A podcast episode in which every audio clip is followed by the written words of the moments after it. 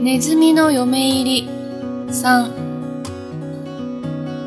まあ、あなたよりも偉い方がいるのですか？それはどなたですか？それは雲さ。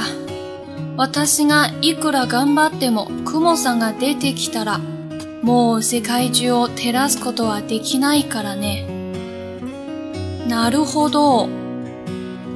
お父さんは今度は雲のところへ出かけて行きました。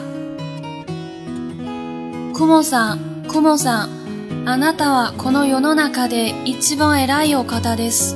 どうぞ私の娘をお嫁にもらってください。